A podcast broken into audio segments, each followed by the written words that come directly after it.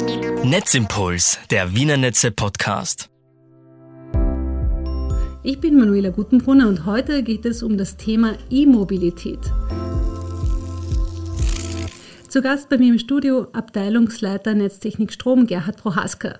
Ihr Steckenwert bei den Wiener Netzen wurde in letzter Zeit auch die E-Mobilität. Ist das korrekt so? Das ist vollkommen richtig. Es hat sich in den letzten Jahren die E-Mobilität stetig weiterentwickelt und da bedarf es des Know-hows der Wiener Netze, da es doch darum geht, wie können wir diese Leistung mit unseren Netzen liefern und welche Anforderungen stehen hier im Raum. Das heißt, man merkt schon, wenn man in der Warte arbeitet, die E-Mobilität in Wien am Pegelausschlag sozusagen? Es schaut so aus, dass wir natürlich schauen, dass die Spitzen verringert sind. Die Spitzen sind genau das Thema, wo man aufpassen muss, sozusagen eine Glättung des Netzes äh, durchzuführen. Das bringt den Wiener Netzen einen moderaten Netzausbau durchführen zu müssen, aber auch dem Kunden bringt es was. Äh, Sie müssen sich vorstellen, wenn Sie da enorme Spitzen benötigen, dann zahlt der Kunde das ja mit dem Netzbereitstellungs- und Geld, teilweise auch natürlich mit Kabellegungen. Und wenn man das schafft, hier eine Abstimmung zwischen Verteilnetzbetreiber und dem Kunden zu tätigen, dann kann man da natürlich Potenziale, Einsparungspotenziale auf allen Ebenen schaffen und das ist dann eine sogenannte Win-Win-Situation. Eine Netzspitze, jetzt nur noch einmal für mich zur Erklärung, das ist, wenn zum Beispiel alle, die ein E-Auto in Wien besitzen, am Abend heimkommen und um 18 Uhr ihr Auto anstecken würden oder wenn alle in der Früh aufstehen und ihre elektronischen Geräte einschalten. Also die Kaffeemaschine wird jetzt nicht so viel Auslastung brauchen, aber wenn vielleicht die Industrie hochfährt, also man spricht von Netzspitzen, wenn viele gleichzeitig einen hohen Verbrauch an Strom haben. Ist das richtig? Da haben Sie vollkommen recht. Genau das ist das Thema. Wenn Sie sich jetzt vorstellen, es kommen um 18 Uhr alle nach Hause und jeder steckt es an und braucht sofort diese Leistung, dann kommen wir zu diesen Spitzen. Hier wollen wir entgegenwirken mit sogenannten zeitversetzten Laden. Es schaut ja so aus, dass ein Auto ja nicht unbedingt mit einem Nullstand nach Hause kommt, sondern noch ein Restpotenzial hat. Und wenn man jetzt so im Schnitt sagt, in der Stadt Wien werden so 35 Kilometer Tagesleistung gefahren und eine Reichweite von 300 Kilometer wäre möglich, dann kann man sich ungefähr dann hochrechnen, was wirklich an noch Zeit zur Verfügung steht, dass das Auto noch bewegt werden kann. Also da setzen wir sehr auf ein zeitversetztes Laden. Mit diesen kann man aber genauso erreichen, dass über die Nachtstunden in der Früh der Kunde wieder einsteigen kann. Wir hätten unser Netz geklettet, also diese Spitzen fallen weg und eine sogenannte Win-Win-Situation tritt dann ein. Das heißt, wenn ich jetzt in einem Mehrfamilienhaus wohne, also wirklich in einem Hochhaus ähm, und es mehrere E-Ladestationen im Keller gibt oder in der Tiefgarage, dann geht es darum, dass das Auto A von 9 bis 10 lädt oder das Auto B von 11 Uhr in der Nacht bis 2 Uhr in der Früh und der dritte dann die letzten vier Stunden benötigt. Und alle sind dann in der Früh aufgeladen, aber eben nicht alle zeitgleich und nicht alle in diesem Fast-Schnelllademodus, der unter Umständen für den Akku auch nicht so besonders gut sein kann. Sie haben es vollkommen richtig gesagt, durch diese Versetzung, und da gibt es verschiedene Zugänge mit Priorisierung und, und, und, kann man das steuern. Wichtig ist nur eben, dass diese Leistungen nicht alles gleichzeitig zur Verfügung stellen muss, um hier eben diese Spitzen und einen etwaigen schnelleren und einen größeren Netzausbau tätigen zu müssen, zu vermeiden. Und das ist genau das Thema, wo man dann sagt, über die Zeitversetzung.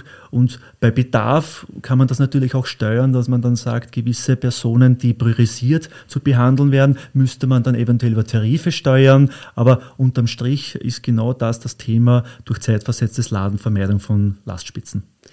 Das heißt, wenn ich Notarzt bin und ich weiß, ich muss in der Nacht vielleicht noch einmal ausfahren, ähm, kann ich mir eventuell ein schnelleres Laden erkaufen oder einkaufen durch einen teureren Tarif. Also jetzt nur als fiktives Beispiel. Das mit den Tarifen, das ist natürlich ein Thema, das mit der E-Control abgestimmt werden muss, aber ich kann das mit einem Last Management natürlich alles einstellen, das heißt Priorisierung und hier gibt es schon fertige Modelle, die in der Art in gewissen Garagen sicher realisierbar sind. Das ist immer dann abzustimmen mit dem jeweiligen Bedarf äh, des jeweiligen äh, Eigentümers respektive auch mit dem kompletten Mietern, was hier gewünscht ist und dann kann man das abstimmen.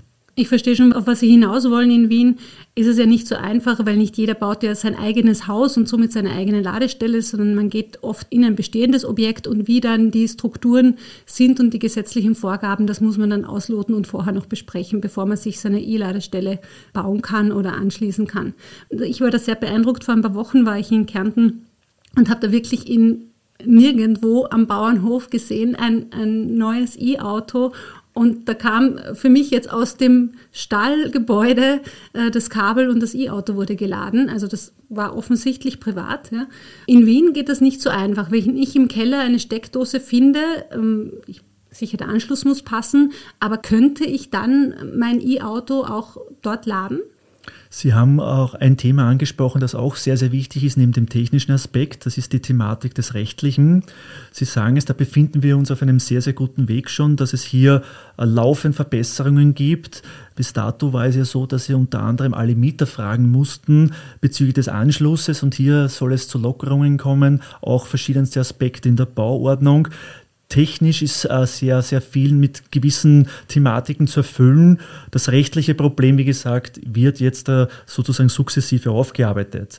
Natürlich ist es so, dass Sie im Bereich einer Steckdose schon laden können, aber das ist nicht der Standard und sollte eigentlich nur zur Unterstützung dienen. Da gibt es diese Boxen, diese Wallboxen, äh, die natürlich mit Steuerungen versehen sind und das alles natürlich äh, besser steuern können und auch besser sozusagen für die Ladung da sind. Das Notkabel, das Sie in den Kofferraum der Elektromobilität Gefährte sehen, ist rein nur, wenn Sie irgendwo einen schnellen, kurzen Weg erledigen wollen und dort notladen wollen, damit sie sozusagen von A nach B den letzten Drücker dann noch haben und hier nicht unter anderem dann irgendwo warten müssten. Und das soll eigentlich das Ziel dieser Schnelllade, also dieses Ladekabel sein, um hier noch im extremen Bedarfsfall hier eine Restladung sozusagen bis nach Hause durchführen zu können. Und wen muss ich jetzt fragen, wenn ich so eine Wallbox bei mir zu Hause installieren möchte? Hier sind Sie unter anderem mit dem jeweiligen Verteilnetzbetreiber als Ansprechpartner am richtigen Wege. Die Boxen sind meldepflichtig, aber theoretisch bewilligungspflichtig ab 3,7 kW in dieser Größenordnung. Wir sehen, dass wir hier bei den Planern noch relativ viel Erklärungsbedarf haben und da unterstützen wir sie auch, weil die Erfahrungen uns gezeigt haben, dass die Gleichzeitigkeit noch ein bisschen das Thema ist, wo wir Nachholbedarf haben in die Richtung um hier auch unterstützend wirken zu können. Es ist uns getan, wenn wir dort unterstützend tätig sind, da ja die Netzausbauten der Moderator ausfallen können und der Kunde hat auch den Vorteil, und da sind wir gerne bereit, unter anderem den Planer in seinen Bereichen mit unserem Know-how zu unterstützen. Das eine sind die privaten Ladestellen, über die wir jetzt gesprochen haben. Es gibt aber auch im öffentlichen Raum einige Ladestellen. Wie viele sind es denn in unserem Netzgebiet bereits? Da hat vor einigen Jahren die Geschichte mit den öffentlichen Ladepunkten begonnen, die wir jetzt sukzessive umsetzen und gerade in der Finalisierung sich befinden. Das sind im öffentlichen Bereich 1000 Ladepunkte. Also Sie sehen eine enorme äh, Menge, die hier an verschiedensten Bereichen, also nach Kriterien, die im Vorfeld gesucht wurden, wo sind Bedarfsplätze vorhanden. Also es entwickelt sich stetig weiter und mehrere Pilotprojekte stehen schon wie unter anderem E-Taxi 2.0 in den Kinderschuhen, in der Warteschleife und das wird sicher wieder ein interessanter Punkt.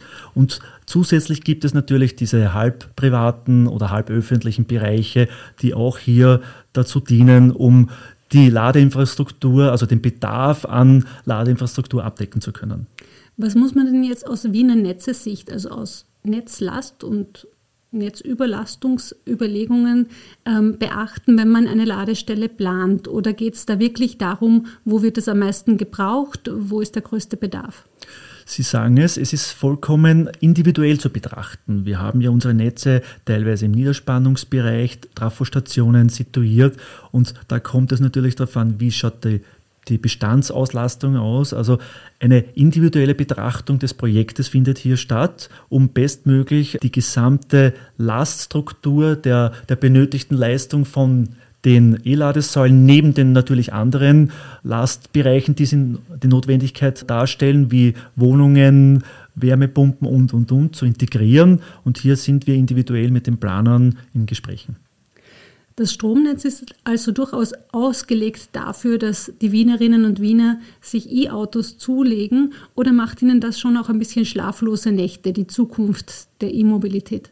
Sie stellt natürlich äh, die Verteilnetzbetreiber je nach äh, peripheren Gebieten, man muss da, da unterscheiden, befinden wir uns direkt im, im Stadtkern oder peripher angesiedelt, muss man natürlich das Know-how und Hirnschmalz hineinbringen, keine Frage. Aber das macht ja diese Sache so interessant und zeigt uns ja mit, wie schon im Vorfeld genannt, mit zeitversetzten Laden, mit Absprache des Planers, um hier einwirken zu können und Gleichzeitigkeiten, doch was alles möglich ist.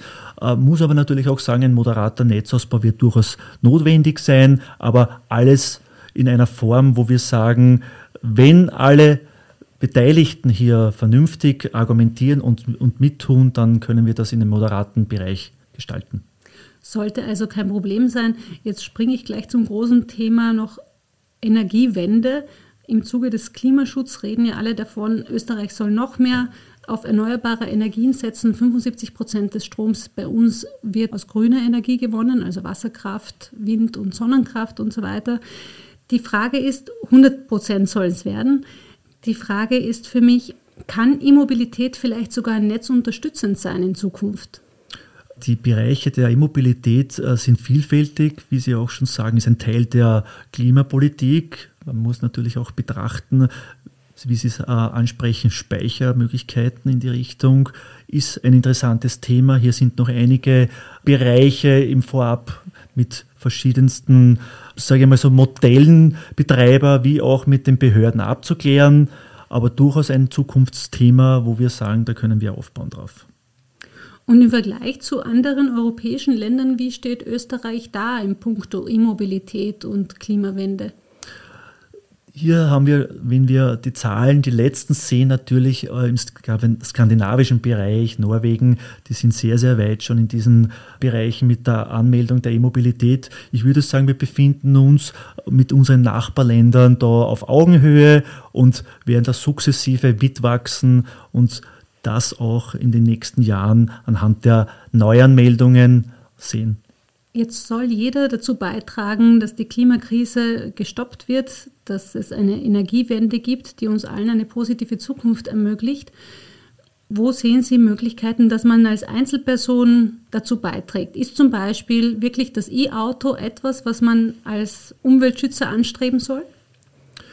Ich sehe das als, als Gesamtkonzept. Es ist ein Teil dessen, Sie sagen es, aber man muss natürlich auch schauen im Bereich, wie schaut es da mit der Wärmedämmung im, im Hausbau aus, wie schaut es mit Wasserstoff zukünftig aus. Aber es wird uns nicht erspart bleiben, wenn wir diese Ziele, die die europäische und die nationale Politik verfolgt, umsetzen wollen, dann müssen wir überall schauen, wo stehen hier Möglichkeiten zur Verfügung und ein kleiner Teil davon ist unter anderem auch die Mobilität und wenn da die Leute das auch so von uns vermittelt bekommen, dann sehe ich da großes Potenzial. Jetzt sind Sie bei den Wiener Netzen für Versorgungssicherheit zuständig, Herr Prohaska, und E-Mobilität ist ein wichtiger Punkt davon, auch jetzt, jetzt schon und in Zukunft. Fahren Sie selbst schon ein E-Auto? Ich bin derzeit noch konventionell unterwegs, bin aber auf Basis der Modelle, die jetzt laufend auf den Markt kommen und stilistisch sehr, sehr toll schon aussehen, beim nächsten Autokauf durchaus äh, in die Richtung bestrebt, hier mir ein E-Mobilitätsgefährt zuzulegen und sehe das auch schon dadurch, dass ich die, das äh, Share Now nutze. Sofern ich irgendwo eines um die Ecke sehe, nutze ich es einfach, weil es einfach vom Fahrgefühl, von der Beschleunigung ein wirklich ein tolles Feeling herstellt und das wenn man das einmal durchgeführt hat, also mit dem Auto mal fahren durfte, dann, dann packt einen doch das und möchte dann gar nicht mehr aussteigen. Und wenn man dann zum Laden aussteigen muss, wie geht es Ihnen da mit der Reichweite, mit der Diskussion? Oft wird ja als Argument gegen E-Autos auch angeführt, nein, dann kann ich nicht so weit fahren oder ich habe Sorge, dass ich die nächste Lade, den nächsten Ladepunkt rechtzeitig finde oder erreiche. Wie ist da aus Ihrer Erfahrung oder vielleicht auch aus statistischer Sicht Ihr Wissen zu diesem Thema in Wien und in Österreich? Wenn man jetzt da rein in Wien unterwegs ist und man betrachtet die durchschnittliche Fahrleistung von circa 35 Kilometer pro Tag, dann wird das Thema nicht wirklich jetzt ergreifend werden. Natürlich Überland, keine Frage. Hier versucht man mit übergeordneten Schnellladestationen das in den Griff zu bekommen, die mit größeren Leistungen dann doch die Zeit enorm verkürzen und hier natürlich auch durch stetigen Ausbau in Gesamtösterreich, aber auch in Europa, dies in den Griff zu bekommen. Also man sieht, es, ist, es tut sich einiges. Es wird neben den Bereichen der E-Mobilität natürlich auch jetzt momentan sehr, sehr viel in die Richtung Wasserstoff geforscht.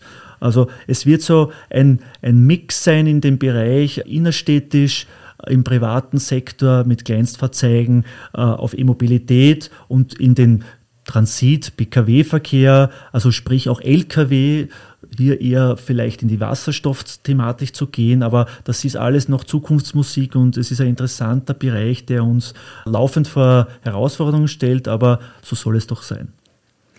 Gut, dann viel Erfolg beim Bewältigen der neuen Herausforderungen auch in der E-Mobilität. Danke, Herr Prohaska, dass Sie bei uns bei Netzimpuls zu Gast waren.